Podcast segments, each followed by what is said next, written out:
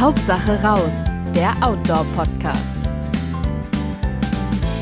Hallo und herzlich willkommen bei Hauptsache raus, dem Podcast des Outdoor Magazins. Mein Name ist Kerstin Rothart. Ich bin schon etliche Jahre Reiseredakteurin bei Outdoor in Deutschland, in den Alpen, Europa und manchmal auch ein bisschen ferner unterwegs für schöne Wandergeschichten hauptsächlich. Ähm, und heute habe ich ein ganz arg spannendes Thema, das vielleicht auch ein bisschen polarisiert, nämlich Wölfe in Deutschland pro und Contra.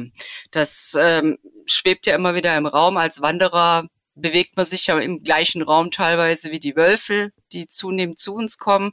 Ich habe da auch noch ein paar Zahlen nachgeguckt. Äh, laut NABU war 2000 ähm, wurden die ersten Wolfswelpen geboren in Freiheit und zwar auf dem Truppenübungsplatz in der Oberlausitz. Heute, äh, nach letzter Zählung, haben wir 157 Rudel, 27 Paare und 19 Einzeltiere, die territorial, also Resident, würde ich jetzt mal interpretieren, unterwegs sind in Deutschland. Ähm, ich habe zwei richtig gute Experten zu dem Thema. Das ist einmal die Marie Neuwald vom NABU. Sie ist Referentin für Wölfe und Beweidung und ist per se wahrscheinlich eher pro Wolf eingestellt. Hallo Marie. Hallo, schön hier zu sein. Und so äh, der Advokat der Gegenseite ähm, ist der Günther Czerkus. Er war äh, jahrelang Vorsitzender des Bundesverbands Berufsschäfer. Sage ich mal, eine Lobby, die eher ein bisschen kritischer dem Wolf gegenüber eingestellt ist. Und ich freue mich, dass ich ein bisschen was vielleicht von beiden Seiten unseren Hörern ein bisschen näher bringen kann. Hallo Günther. Hallo Kerstin. Ich mag dann gleich mal mit einer ein bisschen provokanten Frage einsteigen. Biologisch vielleicht nicht ganz korrekt, aber trotzdem vielleicht ganz interessant. Ähm, der Wolf, ist das für den Menschen eher, eher ein Raub oder nur ein weiteres Wildtier? Wie sieht der NABU das oder du, Marie? Mm, na, offiziell gehören Wölfe natürlich in die Kategorie der Raubtiere, aber für den Menschen trifft das eher nicht zu. Ähm, Wölfe halten in der Regel eher Abstand, wenn sie auf Menschen treffen. Ähm, seit den 20 Jahren, die jetzt Wölfe wieder in Deutschland sind, gab es noch keine Situation, in der aggressives Verhalten von Wölfen gegenüber Menschen festgestellt wurde. Ähm, wie bei allen anderen Wild- oder Nutz- oder Haustieren kann man aber natürlich keine hundertprozentige Garantie mhm. geben, dass da nie etwas passieren würde. Wölfe können körperlich Menschen definitiv gefährlich werden. Die Wahrscheinlichkeit, dass es dazu kommt, ist aber nach den bisherigen Erfahrungen auch in unseren Nachbarländern eher gering. Und Günther, wie siehst du das? Äh, Wolf-Mensch-Beziehungen, Wildtier mit, ähm, man lebt halt zusammen oder benutzt zusammen den Wald oder auch Wiesen im Wald oder ist das doch eher so ein bisschen raubtierig für den Menschen? Heißt das, diese Frage im Hintergrund äh, eigentlich, äh, wenn es ein Raubtier ist, muss es weg?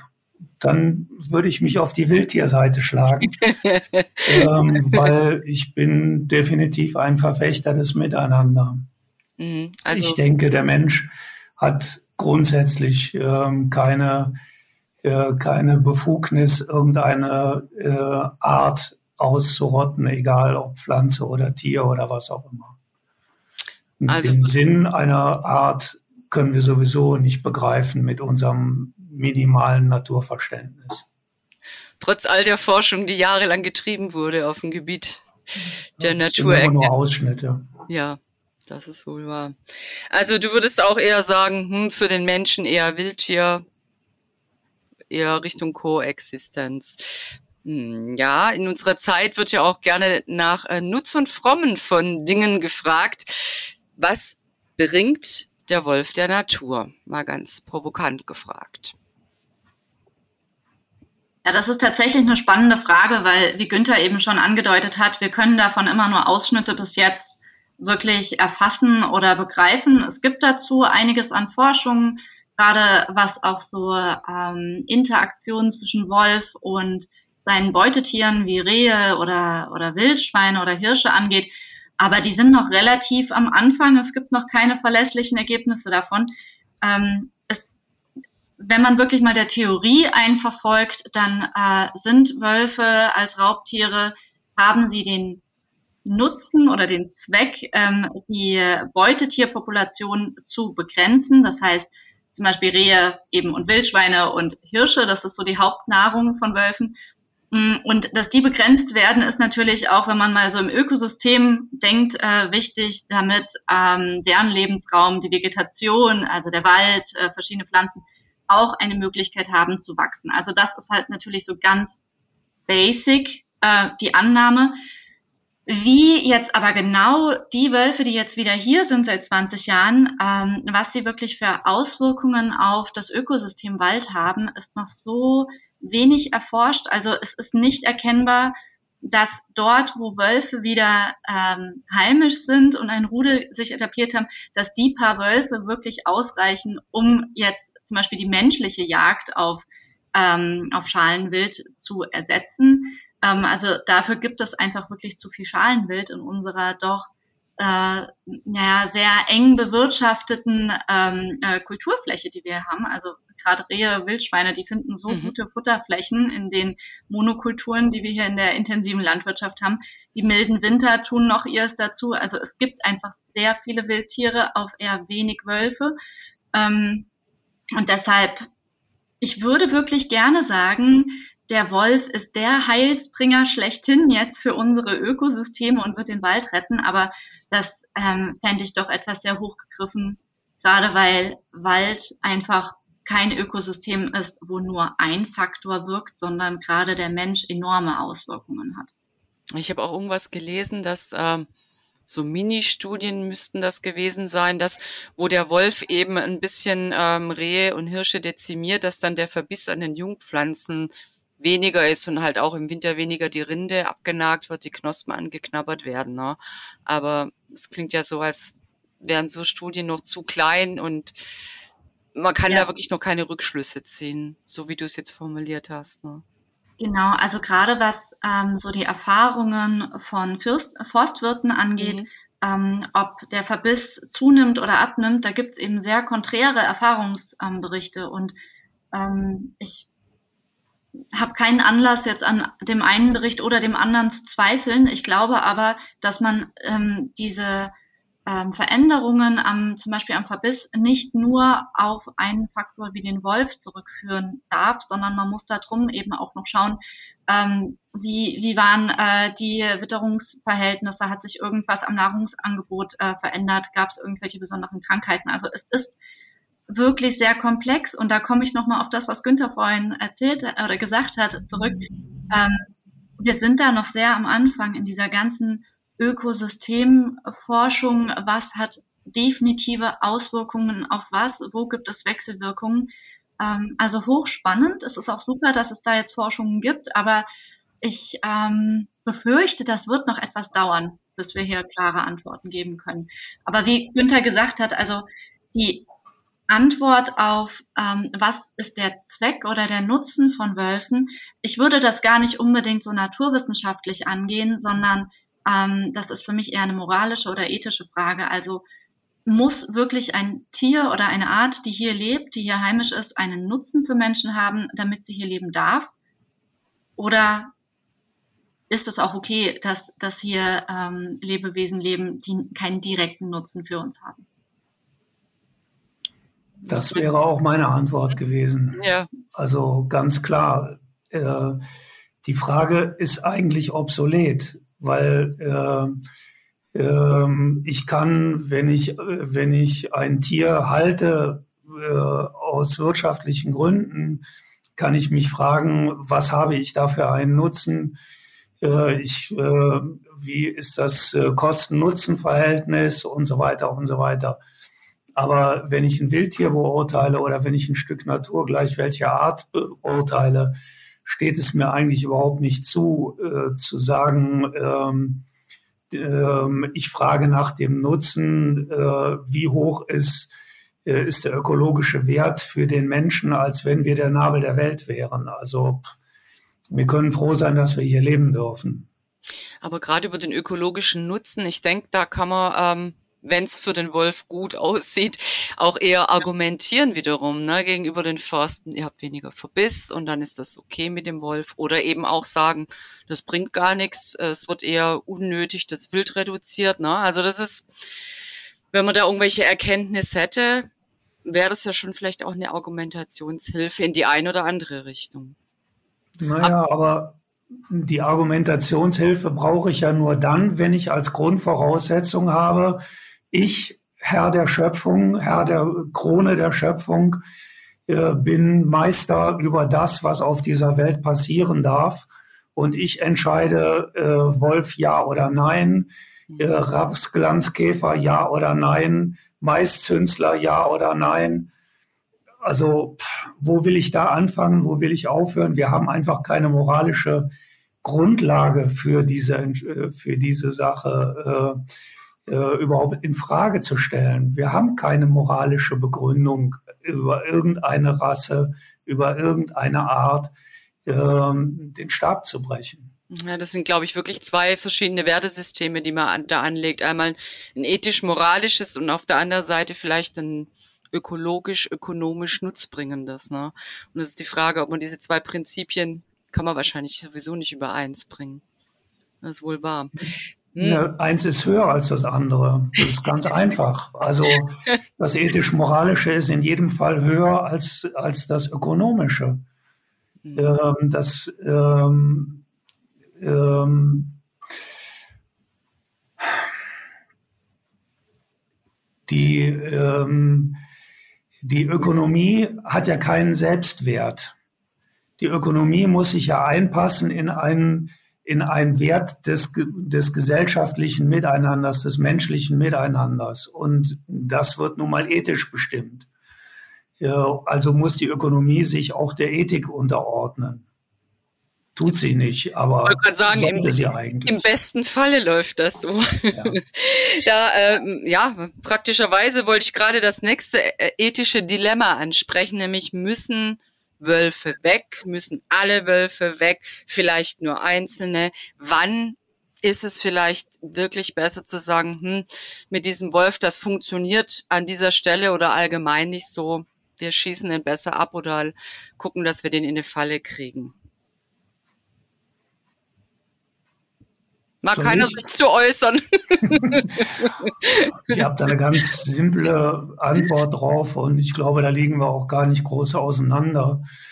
Ähm, nach dem, was ich gerade gesagt habe, haben Wölfe selbstverständlich ihre Existenzberechtigung wie jedes andere Lebewesen auch.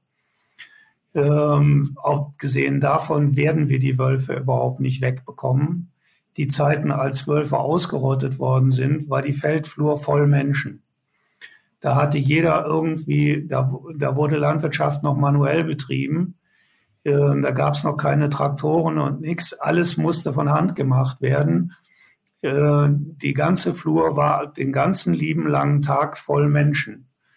Und ähm, wenn irgendeiner einen Wolf gesehen hat, ähm, dann hat dann hat er auch versucht, die von Preußens Gloria ausgelobte Prämie zu kassieren. Und äh, hier im Raum Trier ähm, ist der berühmteste Wolfjäger. Ähm, der hat mit einer Axt in einem Hohlweg fünf Wölfe erschlagen und dafür eine super Prämie kassiert. Ist alles preußisch dokumentiert. Ähm, unter den Bedingungen könnte man den Wolf ausrotten. Heute haben wir in der Feldflur, also wenn man es denn dann wollte, könnte man es.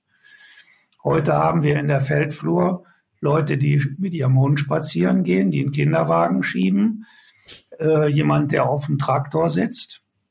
In aller Regel schon nicht mehr der Bauer selber, sondern der Maschinenring, der Lohnunternehmer oder wer auch immer. Ähm, die fahren mit ihrem Navi genau auf die Parzelle, die sie bearbeiten sollen und alles andere juckt die überhaupt nicht.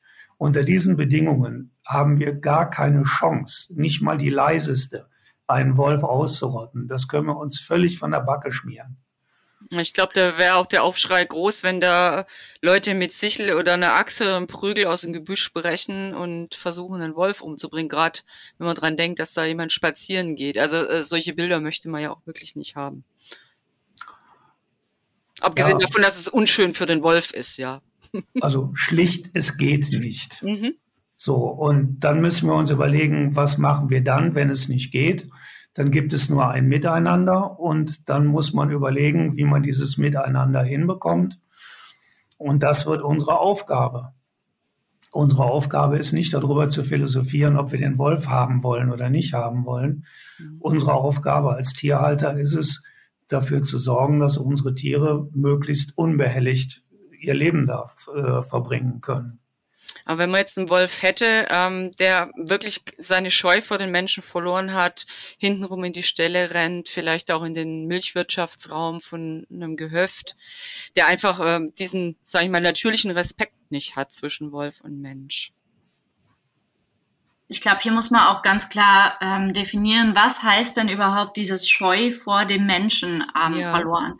Also Scheu ist eh so in der Wild Tierökologie ähm, jetzt nicht so gebräuchlich als Wort. Es ist was sehr Menschliches. Also wir als NABU sind auf jeden Fall dafür, ähm, einen Wolf zu entnehmen, wenn der ein aggressives Verhalten gegenüber Menschen zeigt oder sich aktiv an Menschen annähert. Also dann muss auf jeden Fall die zuständige Behörde eingeschaltet werden, weil für uns steht natürlich auch die Sicherheit oder die Gesundheit des Menschen ähm, an erster Stelle. Und da sollte man auch nicht lange diskutieren. Das Gute ist ja, dass ähm, wir ein ziemlich engmaschiges Monitoring in Deutschland haben. Das ist je nach Bundesland immer ein bisschen unterschiedlich äh, organisiert. Wir haben den Föderalismus, das, das merkt man da schon sehr. Aber ähm, ich denke, man kann sagen, es ist nicht unbedingt zu erwarten, dass auf einmal ähm, das zur Regel wird, dass Wölfe ähm, anfangen zu betteln oder sich Menschen nähern. Ähm, mit der Erfahrung von den 20 Jahren jetzt würde, wäre das doch sehr überraschend. Dort, wo es aber Auffälligkeiten gibt, also zum Beispiel ein Wolf öfter ähm, auch tagsüber durch eine Siedlung läuft, heißt das nicht unbedingt, dass dieser Wolf auf der Suche nach Menschen ist, sondern es kann auch einfach sein, dass es die bequemste Art für ihn ist, von A nach B zu kommen. Also Wölfe meiden in der Regel Menschen, aber nicht unbedingt die menschlichen Siedlungen. Ich kann aber natürlich nachvollziehen, wenn das das Sicherheitsgefühl nicht unbedingt besser macht, äh, wenn ein Wolf durch äh, äh, an der Nähe von Häusern entlangläuft. Hier ist es auf jeden Fall wichtig, dass jede Sichtung von einem Wolf auch gemeldet wird, damit die zuständigen äh, Behörden und Leute frühestmöglich eingreifen können, ähm, manchmal hat es ja auch schon damit erledigt, dass eine Futterquelle, eine menschliche, wie zum Beispiel ein Kompost, wo doch Fleisch draufgeworfen wird oder Schlachteabfälle, dass die regelmäßig für einen Wolf zugänglich sind. Und warum sollte der Wolf dann da nicht regelmäßig hingehen? Das ist ja nur logisch. Aber ähm, genau, also deshalb ist es wichtig, ähm, jede Sichtung melden, ähm, die Behörden dazuziehen, ähm, wo ich glaube, es das sieht man ja momentan auch, es eher ähm, Diskussionen gibt, ob ein Wolf geschossen werden soll oder nicht, ist, ähm, wenn es zu Übergriffen auf ähm, Weidetiere kommt. Mhm. Ähm, wir haben da auch eine ziemlich klare Linie. Ähm, bevor ein Wolf geschossen wird, muss Herdenschutz ähm, installiert gewesen sein. Also das ist allein schon so eine rechtliche Vorgabe. Also was Günther gesagt hat, dass es praktisch schwierig wäre, Wölfe auszurotten. Das ist ja die eine Seite. Aber auch rechtlich gesehen, also würde Deutschland sich wirklich ganz schön viel Ärger einhandeln mit der EU, wenn auf einmal solche Pläne an den Tag kommen würden. Genau. Und deshalb also ein gewisser Standard an Herdenschutz sollte installiert worden sein. Wenn, Sprich Zäune, äh, Herdenschutzhunde oder? Genau. Also Elektrozäune, würde ich sagen, sind da so das Maß der Dinge. Da gibt es unterschiedliche Varianten, je nachdem, was man für einen Geländetyp hat, was man für Tiere auch einzäunen will. Herdenschutzhunde bin ich großer Fan von, würde ich aber nicht jeden Betrieb aufs Auge drücken. Also da muss man einfach sich bewusst machen, das sind keine Maschinen, die man da auf das Feld stellt zur Herde und dann funktionieren die, sondern das sind Hunde, die man auch äh, also nach auch nach der Ausbildung weiter ähm, erziehen muss.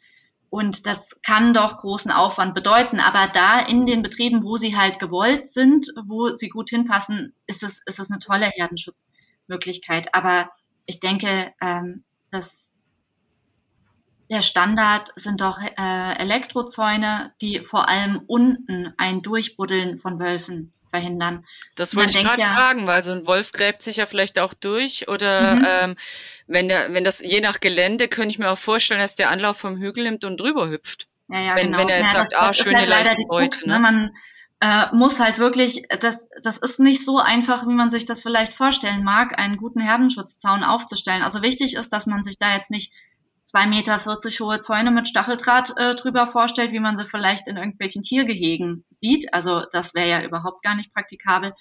Ähm, sondern es geht ja eher um Zäune zwischen 90 und, naja, Günther, ich würde sagen 1,20 Zentimeter, wenn es Festzäune sind, auch mal 1,40. Also das kommt, es gibt wirklich ganz unterschiedliche Varianten.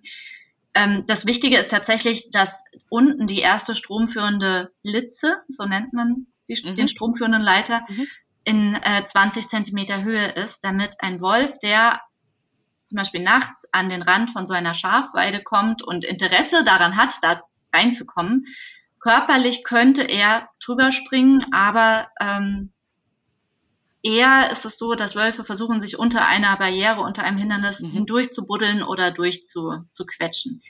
Ähm, wenn der Wolf das dann probiert und die erste stromführende äh, Leiter ist in 20 Zentimeter Höhe, dann kriegt er wenn ordentlich Strom drauf ist, direkt einer an die empfindliche Nase oder an die Stirn gewischt. Und das, wenn ihm das an einigen Stellen an dem Zaun passiert, dann hat das schon einen ziemlich guten Erziehungseffekt.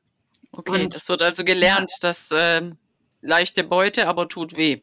Das lassen ja, ja, also. genau. Also so, so ist ja das Prinzip von Herdenschutz. Ich will mhm. gar nicht abstreiten, dass es sicherlich auch immer mal wieder einen Wolf geben wird, der da dreister ist, vielleicht einfach intelligenter ist, der mhm. dann eben doch versucht, drüber zu springen.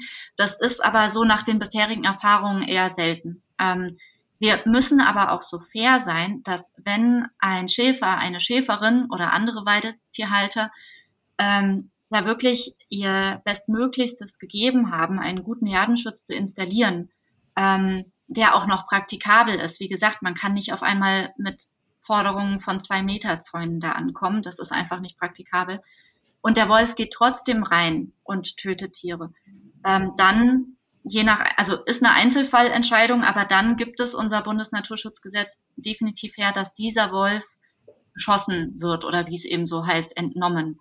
Und wie gesagt, also uns als NABO ist die Weidetierhaltung enorm wichtig, ähm, also als Kulturgut, aber auch aus Naturschutzgründen. Und wir können da einfach nicht immer höhere Zäune fordern, wenn es tatsächlich nur um einen Wolf gibt, der eben extrem intelligent ist oder dreist. Und ja, das genau, das ist der Kompromiss. Ja, so eine Landschaft, die irgendwann nur noch mit Zäunen äh, voll ist. Ich denke auch gerade an uns als, als Wanderer, wenn man dann eigentlich nur noch durch so Zäune durchläuft, gerade auf offenen Heidelandschaften, wo ja auch viele Schafe gehalten werden, das will ja eigentlich dann auch keiner im Endeffekt haben. Was ja, ich weiß nicht, denn, also ja. unbedingt, also man muss sich halt wirklich, äh, das ist natürlich schade, dass wir hier in dem Podcast jetzt nicht die Möglichkeit haben, ähm, Fotos zum Beispiel zu zeigen oder ein Video von was ist eigentlich ein Herdenschutzzaun. Ähm, also gerade so diese 90 Zentimeter äh, Netze, also Günther, korrigier mhm. mich, aber ich glaube, die werden auch in Nicht-Wolfsgebieten auch äh, gerade zur Schafhaltung, so zur Koppelung oder zum Pärchen eingesetzt. Also das würde ich nicht unbedingt sagen, dass das was Wolfsabhängiges ist. Was halt Wolfsabhängig ist, ist der Mehraufwand, dass man wirklich kontrollieren muss, ist irgendwo eine Einsprunghilfe, ist ein Graben da, wo der Wolf einfach reinkommen müsste. Da zwängt sich ja kein Schaf durch. Also ausbruchssicher ist es einfacher hinzubekommen als einbruchssicher. Ah, Und okay. das ist halt die Krux dabei, was den Mehraufwand angeht. Ich verstehe. Was mache ich denn als, als äh, Wanderer? Ne? Angenommen, ich bin in so einer netten Kulturlandschaft unterwegs, gerade ich denke an der Heidelandschaft, wo ich vielleicht auch noch einen Wanderschäfer habe, ist ja mal ein sehr idyllisches Bild. Ähm, ja, und dann steht da plötzlich vor mir der Wolf oder ich komme auf eine Lichtung, erwarte nichts Böses und stehe dann Auge in Auge mit dem Wolf oder vielleicht sogar mit dem Rudel. Was ist meine beste Reaktion? Also ich kenne im Westerwald inzwischen äh, einige Menschen, also wir haben im Westerwald ja einen ziemlich auffälligen Wolf, den Rüden 1896, der inzwischen äh, nicht mehr weit von 100 Rissen ist, die ihm zugeordnet werden. Ähm, allerdings auch alles nur Risse äh, von Tieren, die nicht hinter Strom standen. Ähm, er ist durchaus in der Lage, über 980er Wildknotengitter zu gehen und in, in einen Gatter einzudringen und dann Wildtier, also einen Dammwild oder so zu reißen. Ähm, aber dann klettert er eben. Also äh, es gibt keine Belege dafür, dass, dass er gesprungen ist, sondern er springt so hoch er kann. Und ähm, also von den Menschen, die im Westerwald sich mit dem Thema Wolf beschäftigen, habe ich inzwischen mehrere kennengelernt, die sehr gerne Wölfe mal beobachten würden und es ist ihnen bislang nicht gelungen. Ähm, wir haben ein paar Mal versucht, ähm, äh, Wolfrouten ausfindig zu machen, wo man mit relativ hoher Wahrscheinlichkeit äh, Wolf-Schutzmechanismen äh, oder Wolf-Vergrämungsmechanismen testen könnte, so in der Wildbahn. Ne? Also kann man mit irgendeinem Geräusch, mit irgendeinem optischen Signal oder so äh, äh, Wölfe von irgendwas abhalten. Ähm, wir haben bis jetzt keine solche Routen gefunden, wo man einigermaßen verlässlich äh, solche Teststrecken aufbauen könnte. Nutzen die keine ähm, festen Routen, das, so Rudel? Ich hätte es gedacht, dass ich dachte, dass die auch äh, wie eben andere Wildtiere auch feste Routen nutzen, auf denen sie ihr Revier durch, durchqueren, durchziehen. Das Revier ist aber verdammt groß. Okay. Und die sind viel in Bewegung. Mhm. Und die sind selten mal, also die, die äh, wenn ich, wenn ich jetzt Wolf wäre, würde ich auch nicht an einer Stelle äh, mein, meine gesamte Beute nervös machen oder so, sondern dann wäre ich auch heute hier, morgen da. Okay. Und das ist, glaube ich, so ihre Strategie. Und entsprechend wenig Chancen, sage ich mal, positiv hat man auch, äh, wenn man einfach einem Wanderweg folgt oder mehrere Tage draußen auch vielleicht unterwegs ist, äh, mhm. vielleicht auch in einem Trekkingcamp, wo man ja inzwischen ganz legal sein Zelt aufbauen darf. Finde ich übrigens eine sehr schöne Sache. Ähm, aber selbst da ähm, muss man eher von Glück sagen, wenn man Wolf sieht. Höre ich das also richtig ist tatsächlich, raus? Es ist sehr selten auch für Menschen in Wolfsgebieten, dass sie Wölfe sehen. Ähm, ich bin auch relativ viel in Brandenburg unterwegs, wo es ja die meisten Wolfsrudel in Deutschland gibt und ich habe tatsächlich noch nie einen Wolf in freier Wildbahn gesehen. Also ich glaube einmal, aber der war so weit entfernt und so schnell weg, so schnell konnte ich gar nicht das Fernglas ansetzen und fokussieren und dann war es schon vorbei. Also ähm, das vielleicht für die Zuhörer auch noch eine wichtige ja, so, so Sachinformation. Also was, was heißt denn eigentlich Wolfsrudel und was heißt Wolfsterritorium? Also es sind ja nicht 30 Wölfe in einem Rudel, die sich einfach so zusammenschließen, sondern das ist ja tatsächlich nur eine Wolfsfamilie mit, also quasi den zwei Elterntieren, den Welpen aus dem aktuellen Jahr und den Jungtieren aus dem Vorjahr. Das sind durchschnittlich, sagt man, so sieben bis acht Tiere pro Rudel.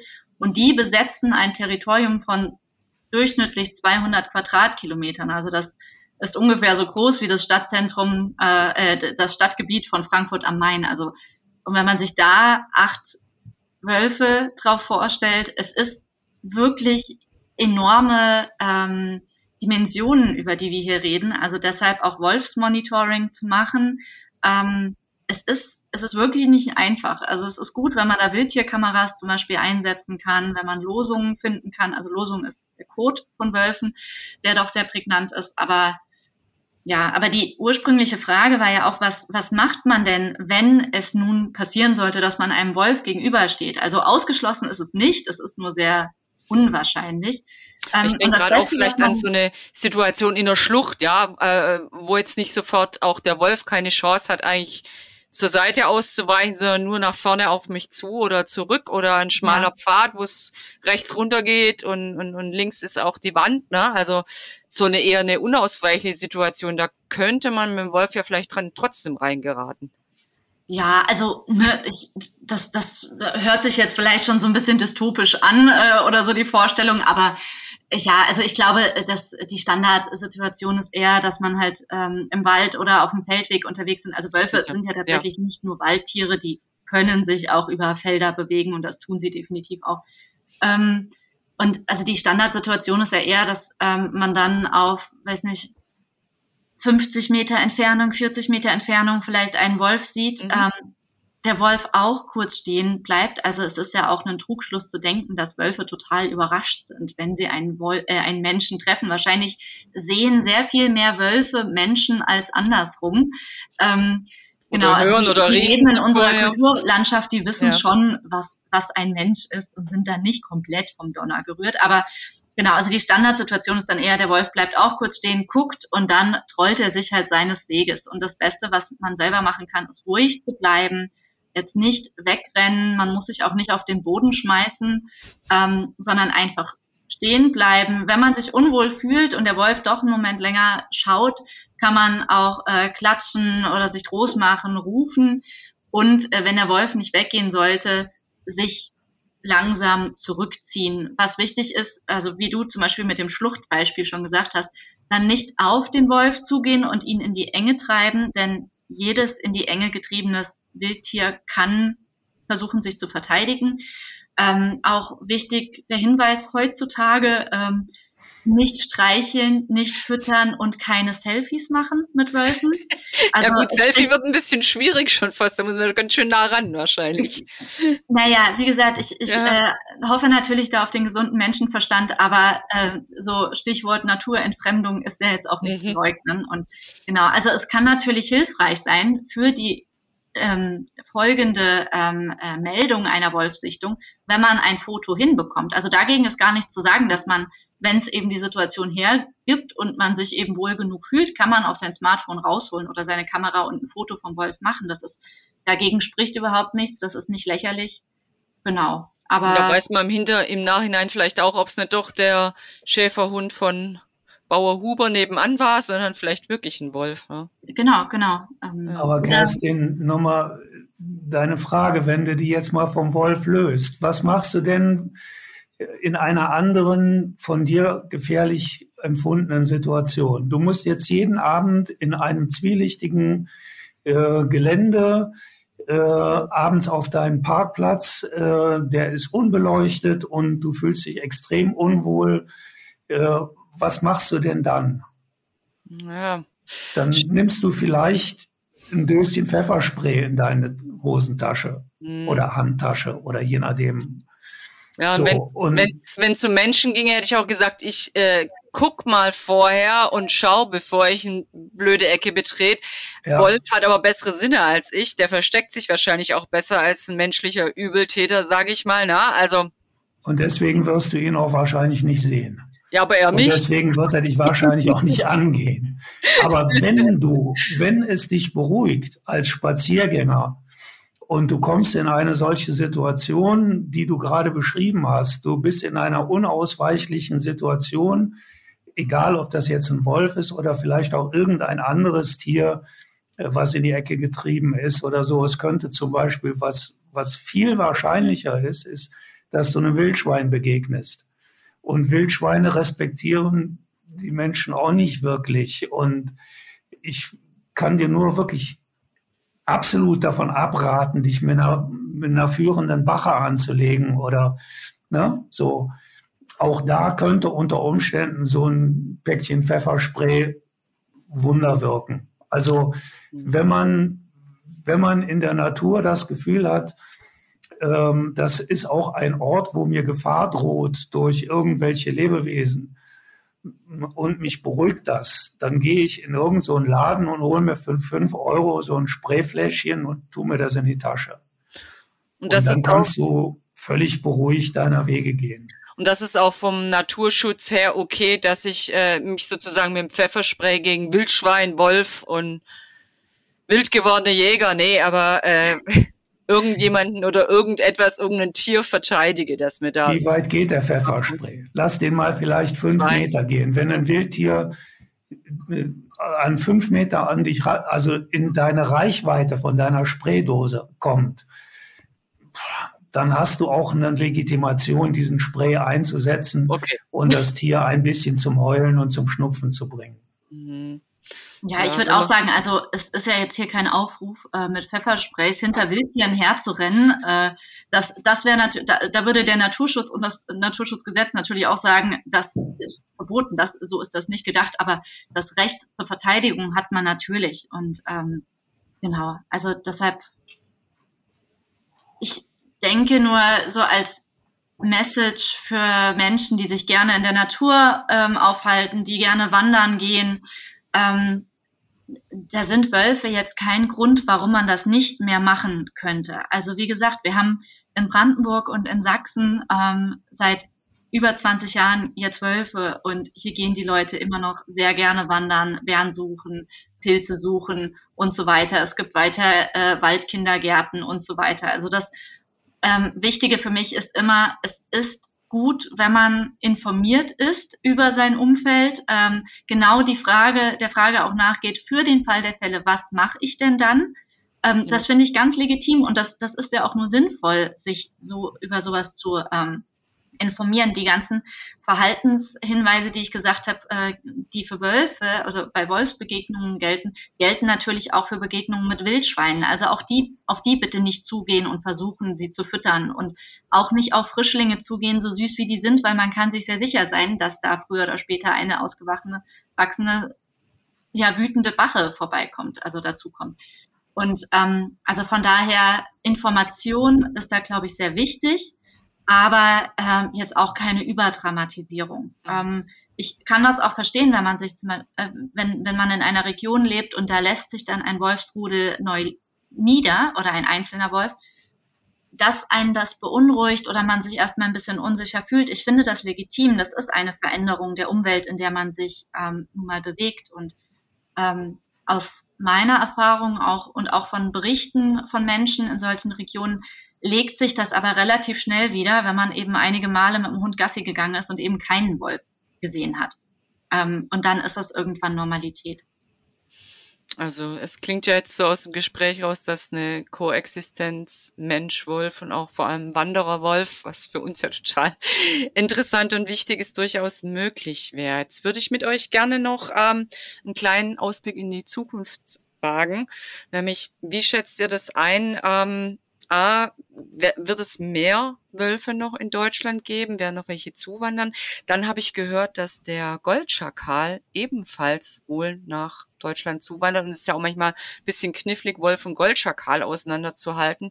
Vielleicht da noch eine Einschätzung, ob der sich noch mehr durchsetzt und wie sieht überhaupt ja die Zukunft äh, im Naturraum aus für Mensch und Wolf?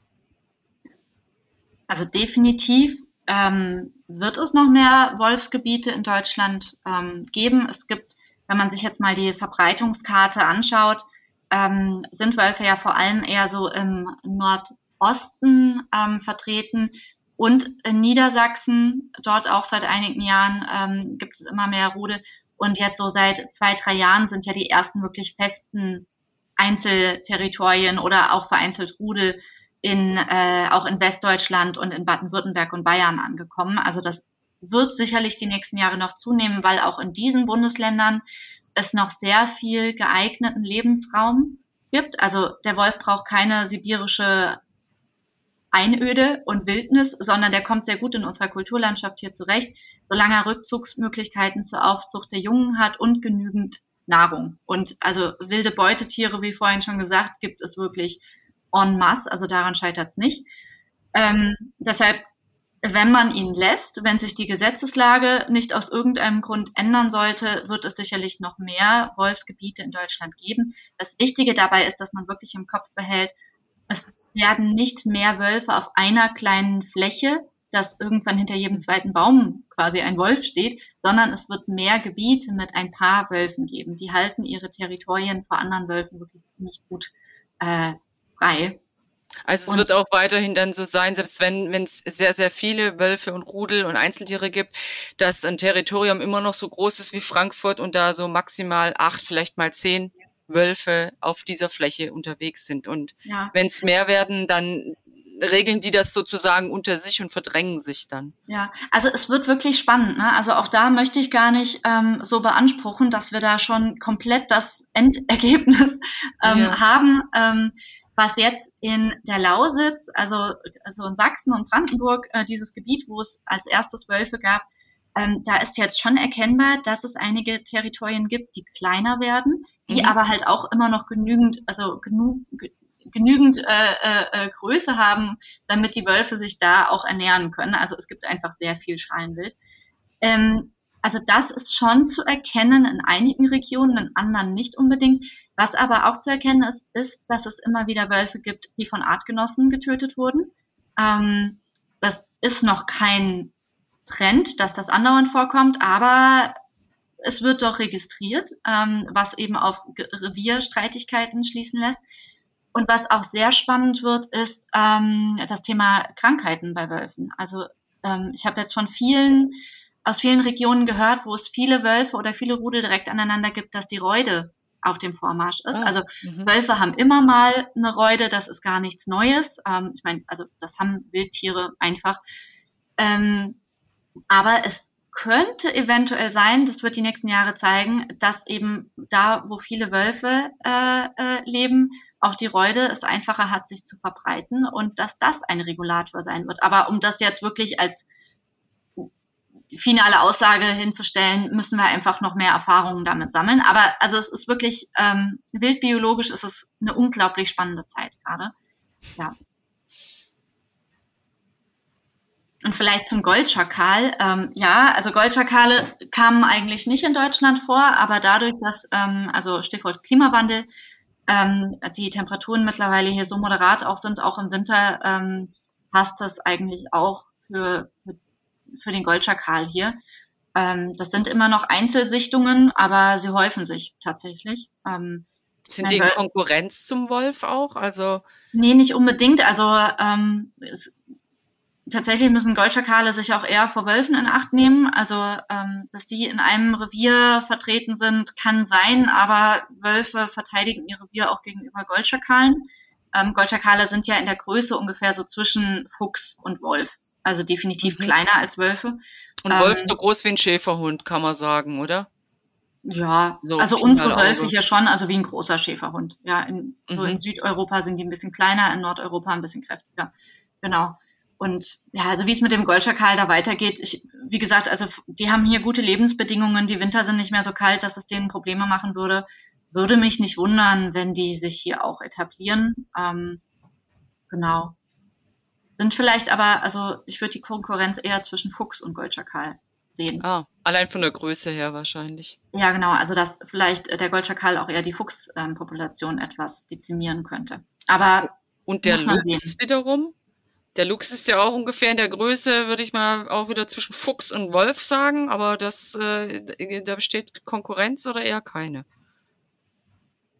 Also Luchse gibt es ja tatsächlich noch äh, viel weniger in mhm. Deutschland jetzt als Wölfe und es gibt Regionen, wo es beides gibt, Wolf und Luchs. Und okay. ähm, ich meine, beide gehen zum Beispiel auf Rehe, mhm. ähm, aber wir haben einfach genug Schalenwild, als dass die auch miteinander existieren könnten. Luchse sind ja eher Einzelgänger. Ähm, von daher könnte ich mir schon vorstellen, dass Wölfe auch einen Luchs halt im Revier ähm, tolerieren, genau. Was soll er denn auch machen?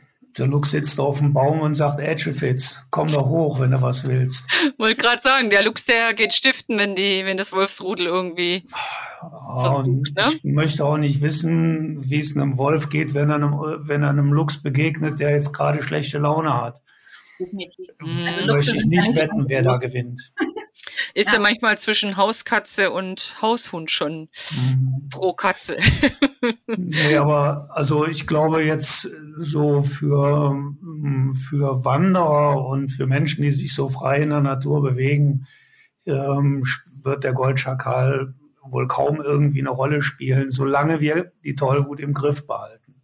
Toll. Das ist irgendwo für Wanderer, für Normalmenschen in der Natur äh, ist das irgendwo eine Sache, die extrem wichtig ist. Ähm, weil, ähm, also ich hatte zweimal in meinem Leben das Vergnügen, mit einem tollwütigen Tier äh, Kontakt zu haben. Ich bin zweimal durchgeimpft. Ähm, die Impfung hält leider auch nicht besonders lange. Ähm, und das eine war äh, ein Schaf und das andere war ein, äh, war ein Eichhörnchen ähm, pff, da steckst du überhaupt nicht drin. Also wenn du Tollwut irgendwo hast, dann muss man schon aufpassen. Da Aber würde, da würde ein Wolf auch auf mich zurennen. Also wenn ein, äh, ein Wolf oder ein Goldschakal Tollwut hätte, der würde dann auch wahrscheinlich tatsächlich in Aggressionsmodus schalten. oder eben ja. keine Distanz mehr halten. Und völlig unberechenbare, äh, äh, also ein tollwütiges Tier ist nicht permanent tollwütig. Ah. Also das rennt jetzt nicht permanent wie, wie ein aufgescheuchter Huhn äh, durch die Gegend und äh, greift alles an, was ihm vor die Flinte kommt oder so. Ne? Ähm, aber ähm, also das Eichhörnchen, was mir mein Biologiereferendar aus dem Tollwut-Sperrgebiet mit aus dem Wald gebracht hat, dass ich es gesund pflege, ähm, das hat überhaupt keine solche Anzeichen gehabt. Es war einfach nur krank. Mhm. Ähm, das Schaf, das hat seinen Stall zerlegt. Also oh. komplett. Oh. Mhm. Das hat Holzbalken durchgehauen. So, ne? Und ähm, das ist total unterschiedlich, aber wir haben keine Tollwut. In ganz Westeuropa haben wir keine Tollwut. Und tollwütige Füchse, tollwütige Wölfe und so müssen es ja auch irgendwo kriegen. Vögel scheiden als Tollwutüberträger äh, weitestgehend aus. Äh, und äh, da wir in ganz Westeuropa keine Tollwut haben, brauchen wir damit eigentlich auch nicht zu rechnen und auch die Menschen nicht nervös zu machen. Mhm. Sollte das allerdings sein, dann muss man auf alle Tiere achten und nicht nur auf den Wolf, auf den Schakal, auf den Fuchs.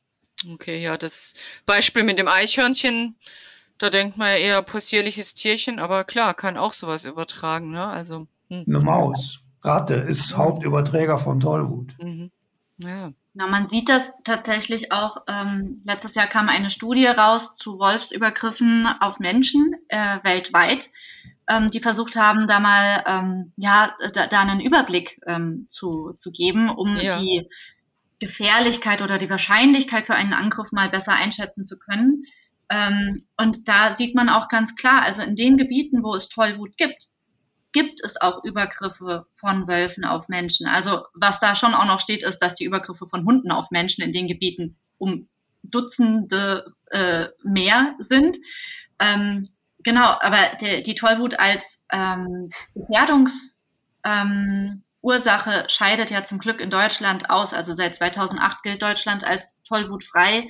Mhm. Es wird ja auch weiterhin, ich glaube, stichprobenartig oder ja, äh, also bei, bei gejagten Tieren, äh, zum Beispiel Füchsen, ähm, gecheckt, äh, ist da eine Tollwut und das halte ich auch wirklich für extrem wichtig. Ähm, wie Günther gesagt hat, ähm, so wirklich ohne menschliche Hilfe, glaube ich, wäre das für Tollwuterreger schon schwierig, von den nächstgelegenen Tollwutgebieten in Ostpolen wirklich hierher zu kommen. Mhm. Aber ich meine, wir haben halt Globalisierung. Ne? Es, es gibt alle möglichen Arten von Transportwegen. Deshalb halt, also diese, diese kontinuierliche Überprüfung, ähm, die ist schon wirklich wichtig. Aber ähm, wir müssen uns hier jetzt eigentlich erstmal keine, keine Sorgen machen.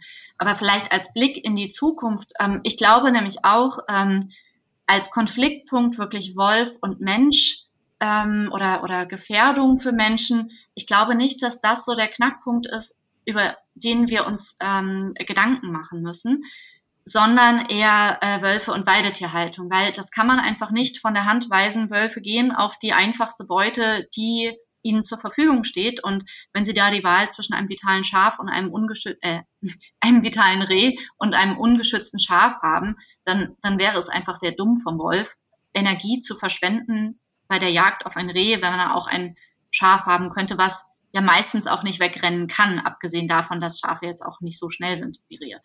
Aber ähm, und es, es gibt schon gute Möglichkeiten des Herdenschutzes. Es gibt auch in allen Bundesländern eine gewisse Unterstützung für Herdenschutz, aber da ist überall noch Luft nach oben. Ähm, ich glaube, wir werden in ein paar Jahren noch bessere Herdenschutzmöglichkeiten haben, was so die Technik angeht. Äh, ich bin total offen, was auch hier so eine Art Innovationsgedanke angeht. Ähm, Elektrozäune helfen wirklich gut. Aber an der Praktikabilität kann man sicherlich noch was machen. Ähm, da bin ich sehr gespannt, wo, ja, wo die Entwicklung die nächsten Jahre hingeht. Und ähm, ich würde auch gerne eine Lanze brechen in der ganzen Diskussion um Weidetiere und Wölfe. Nicht nur den Herdenschutz als, als förderungswürdig äh, ähm, in den Vordergrund zu stellen, sondern die Weidetierhaltung auch an sich. Also ich habe öfter mal das Gefühl, das fällt bei vielen Diskussionen hinten runter, dass, ähm, also vielleicht kann Günther dazu noch mehr sagen, aber dass ja die Berufsschäferei an sich jetzt nicht unbedingt der Wirtschaftszweig in Deutschland ist oder der Zweig der Landwirtschaft, der am Florieren ist. Es gibt Betriebe, denen mhm. geht es gut, die haben halt auch ihr, ihre Nische gefunden, haben ein sehr gutes Betriebskonzept, aber es gibt halt auch viele Betriebe, die können eben nicht konkurrieren mit ähm, den großen Agrarbetrieben. Und es ist, ne, also ich bin auch keine Expertin für Agrarpolitik, das ist hochkomplex. Aber ähm, genau, also wenn ich noch eine Message für die Zukunft hier mitgeben könnte, dann wäre es tatsächlich ähm, auch auf die Weidetierhaltung an sich zu schauen und nicht immer nur auf, auf die Wölfe in dem Kontext. Ja, da bin ich natürlich völlig bei dir und äh, da äh, unser Verband heißt zwar Berufsschäferverband, aber ähm, das heißt nicht, dass wir uns jetzt nur um große Herden kümmern.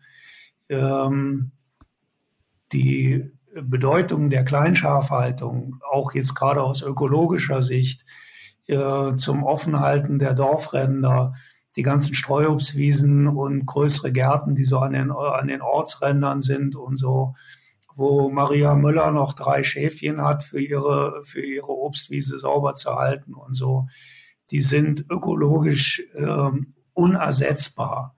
Und das sind alles Flächen, ähm, die kann man anders in ihrer Wertigkeit überhaupt nicht erhalten. Und wir können mit den Herden in diese Flächen nicht rein.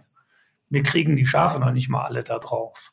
Die anderen müssen auf der Straße stehen. Ne? So, das macht alles keinen Sinn. Und äh, äh, von daher ist jedes Weidetier, was in solchen Bedingungen gehalten wird, äh, ist unersetzbar.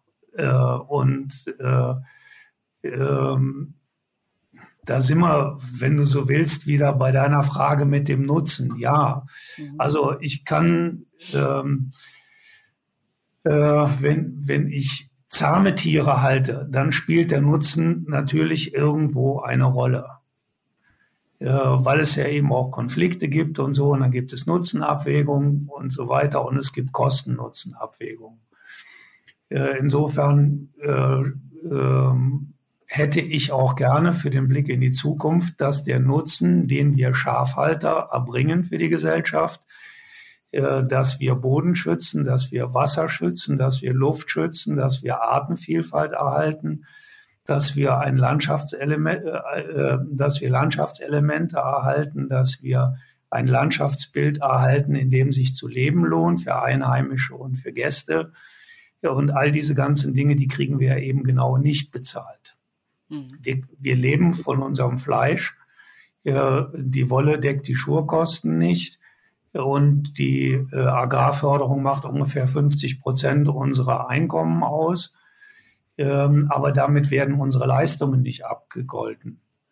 und ähm, so kommt es eben, dass wir Land auf Land ab, quer durch ganz Deutschland ähm, bei den betriebswirtschaftlichen Analysen einen Stundenlohn von 6,80 Euro haben, was so etwa die Hälfte des Mindestlohns ist. Und wenn man da nicht irgendwie positiv bekloppt wäre, dann würde man den Job, also für Geld macht das keiner. Das kann ich so ganz klar sagen. Also es ist so, dass wir dieses Leben lieben, dass wir, ähm, dass wir eigentlich, wenn man mal Blut geleckt hat, kommt man nicht davon weg. Ähm, und ähm, ja, also die, die, wenn ich ein paar Stunden am Schreibtisch gesessen habe und ich komme raus zu den Schafen und ähm, dann bin ich in zehn Minuten auf Planet Schaf. Dann bin ich komplett geerdet und bin in einem anderen Universum. Und ähm, das sind die Faktoren, warum es noch Schäfer gibt. Das Geld ist es definitiv nicht. Jetzt sind wir ein bisschen weiter weggekommen vom Thema Wolf, aber ähm, wir hatten es ja von Zukunft und äh, auch die Schafhaltung. Ich denke gerade für unsere Naturräume und Kul äh, ja, Kulturlandschaften ähm, sind die Schafe wahrscheinlich auch sehr, sehr wichtig, um eben der Verbuschung vorzubeugen, ähm, damit man eben als Wanderer auch weiterhin durch die Landschaft wandern kann, Spaß haben kann. Vom Wolf habe ich jetzt gelernt, müssen wir uns nicht fürchten selbst wenn noch mehr Wölfe kommen, was äh, prognostiziert wird, dass wir doch noch mehr Wolfsreviere bekommen. Aber ähm, es klingt ja so, als könnte man sich auch als Wanderer weiterhin äh, sicher fühlen draußen. Wer sich nicht ganz so sicher fühlt, Pfefferspray vielleicht in die Hosentasche, hilft auch gegen Wildschweine. Das ist vielleicht sogar die größere Gefahr als der Wolf, was einem begegnen kann, vor allem zeitigen Frühjahr, wenn die, wenn die Bachen ihre Frischlinge haben. Ja, also ich muss sagen, ich habe äh, einiges gelernt über Wolf, Weidewirtschaft, ähm, darüber, wie der Umgang wahrscheinlich laufen wird zwischen äh, Wolf und Mensch, hoffentlich auch in Zukunft reibungslos. Vielen, vielen Dank. Es war sehr schön, dass ihr da wart. Hat mich sehr gefreut und vielleicht hören wir uns ja mal wieder zum Thema Wolf oder einem anderen naturnahen Thema. Es würde mich sehr freuen. Ja, vielen Dank für die Einladung. Ja, gerne. Ja, gerne. Ja. Tschüss. Tschüss. Tschüss. Wenn euch unser Podcast gefällt und ihr keine Episode mehr verpassen möchtet, dann abonniert uns doch gerne gleich hier oder auch unser Newsletter auf outdoor-magazin.com. Natürlich findet ihr uns auch gedruckt am Kiosk oder per Abo in eurem Briefkasten und klar auch auf Facebook und Instagram. Bis bald hier oder draußen auf Tour. Tschüss. Hauptsache raus, der Outdoor-Podcast.